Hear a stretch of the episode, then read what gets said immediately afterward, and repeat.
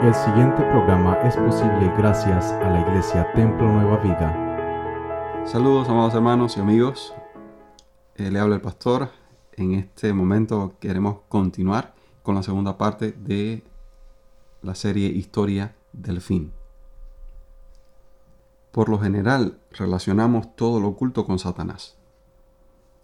Pero oculto no significa demoníaco ni malvado. Oculto significa escondido. Relacionamos con el ocultismo a las brujas, los grupos satánicos y las sociedades secretas, que intentan utilizar el conocimiento oculto para controlar el destino de la gente y del mundo.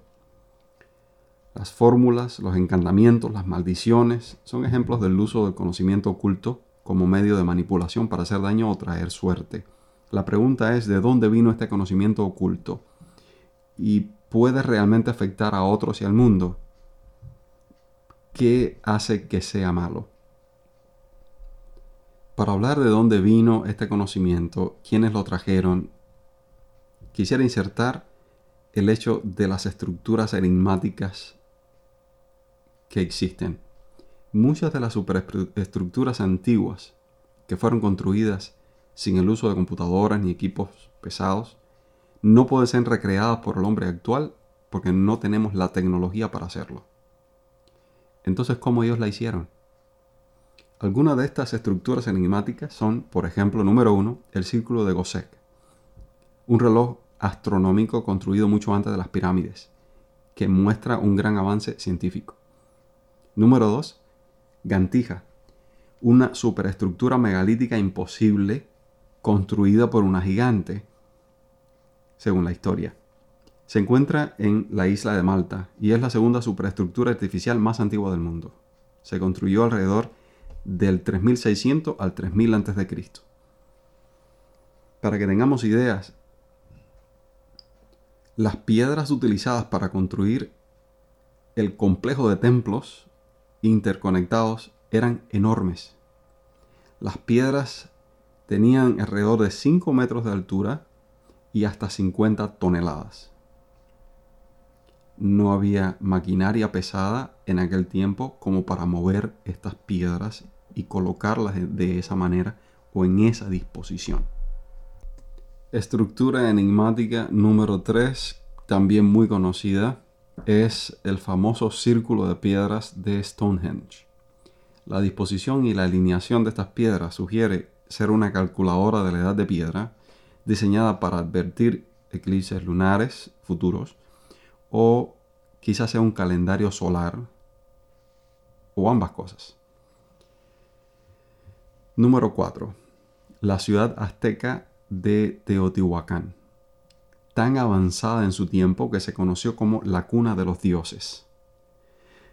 Está ubicada a 50 kilómetros al norte de Ciudad México y es uno de los enigmas de América del siglo I después de Cristo, mil años antes que los aztecas, y posee algunas de las estructuras indígenas antiguas más grandes y artísticamente únicas de Latinoamérica. Teotihuacán era una ciudad de pirámides. Su monumento más famoso es la Pirámide del Sol, que es la tercera pirámide más grande del mundo. 10% del área total de la ciudad es ceremonial y el resto se ocupó en palacios y casas que podían albergar hasta 100.000 personas. Esta ciudad fue destruida por el fuego en el 650 después de Cristo. En quinto lugar, Pumapunku. Pumapunku es un templo amplio situado en la región de Tiwanaku, en el oeste de Bolivia, perteneciente a las tribus incas. La piedra utilizada para construir la superestructura se encontró a 240 kilómetros del sitio del templo. Algunos de los bloques pesaban hasta 130 toneladas, lo que hace preguntarse cómo las comunidades que de por sí vivían aisladas en esa región podían agrupar la mano de obra necesaria para mover estas piedras gigantescas.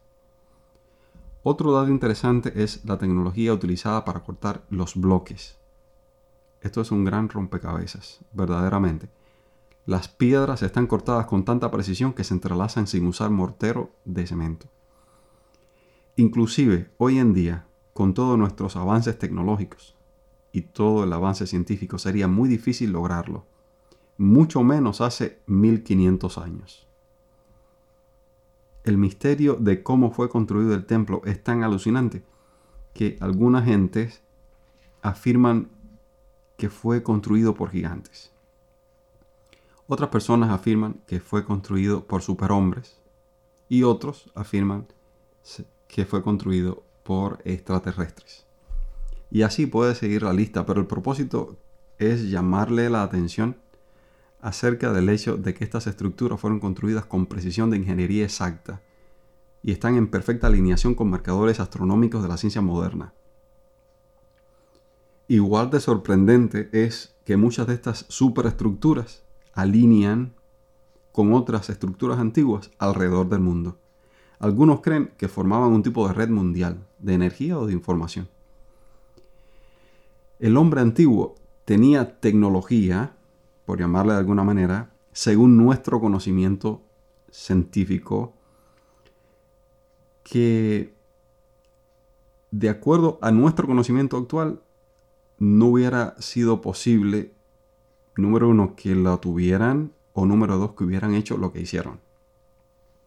O sea, que el hombre de la antigüedad tenía una tecnología que, eh, según entendemos, hoy por hoy, sin ella no hubiera sido posible lograr las construcciones que hicieron. La mayoría de los continentes, por ejemplo, tienen pirámides, dibujos gigantescos y logros tecnológicos que sugieren que muchas cosas de lo que hemos recibido sobre historia, muchas cosas que se nos han enseñado en antropología es incorrecto o incompleto o es parte de un encubrimiento global. ¿Cómo es posible que el hombre antiguo, que supuestamente era cazador y recolector, pudo haber usado tecnología que no existe en la, en la actualidad. ¿Cómo es posible que en todo el continente americano, europeo, asiático, que en el Medio Oriente haya miles de yacimientos de huesos de gigantes que varían de 7 a 30 pies de altura? Gran parte de la comunidad científica ya lo sabe. Sin embargo, nuestros libros de texto no mencionan referencia a los, a los gigantes ni tampoco a los logros increíbles de ellos en la antigüedad. La Biblia sí. La Biblia habla de que había gigantes. Génesis 6.4. Había gigantes, Nefilim, en el idioma hebreo, en la tierra en aquellos días. Y después, cuando los hijos de Dios se unieron a las hijas de los hombres, ellas le dieron a luz hijos. Estos son los héroes de la antigüedad, hombres de renombre. ¿De dónde salieron esos gigantes o nefilim? Unos piensan que de la unión entre ángeles y mujeres, otros que son producto de alteración genética por parte de los ángeles, que los ángeles alteraron el genoma humano. Otros que son simplemente hombres comunes con una alteración evolutiva del gen que produjo gigantismo. Y así hay otras opiniones también. La Biblia dice que los gigantes eran hombres, pero no comunes. Génesis 6.4. En la Biblia hay muchos tipos de ángeles, en el sentido de mensajeros sobrenaturales. El Antiguo Testamento registra varias ocasiones cuando ángeles con cuerpos humanos aparecieron a los hombres. Y el ejemplo más conocido es el de Génesis capítulo 18. Hay un grupo de ángeles que se pasean por la tierra. Un grupo que fue arrojado a la tierra por abandonar su llamado y función y fueron abatidos por el Creador. Este grupo dio al ser humano un conocimiento que estaba y sigue estando más allá de nuestro alcance intelectual tenían parte del conocimiento secreto de la creación. Hubo un momento en la historia del mundo en que el ser humano se familiarizó tanto con este conocimiento que Dios dijo, como son un solo pueblo y hablan un solo idioma, ya han comenzado a hacer esto, ahora nada les impedirá hacer lo que quieran. Génesis 11:6. Este conocimiento prohibido llevó a la tierra al borde de la destrucción y a la humanidad al borde de la aniquilación. Notemos que tanto el mundo eh, en que vivimos como el universo físico están regidos por leyes absolutas de la física. Visto así, Dios es el gran matemático y estas leyes son la base que soportan toda la creación material. Estas leyes no son ni buenas ni malas, pero pueden usarse para bien o para mal, según la intención de quien aplique el conocimiento de ellas.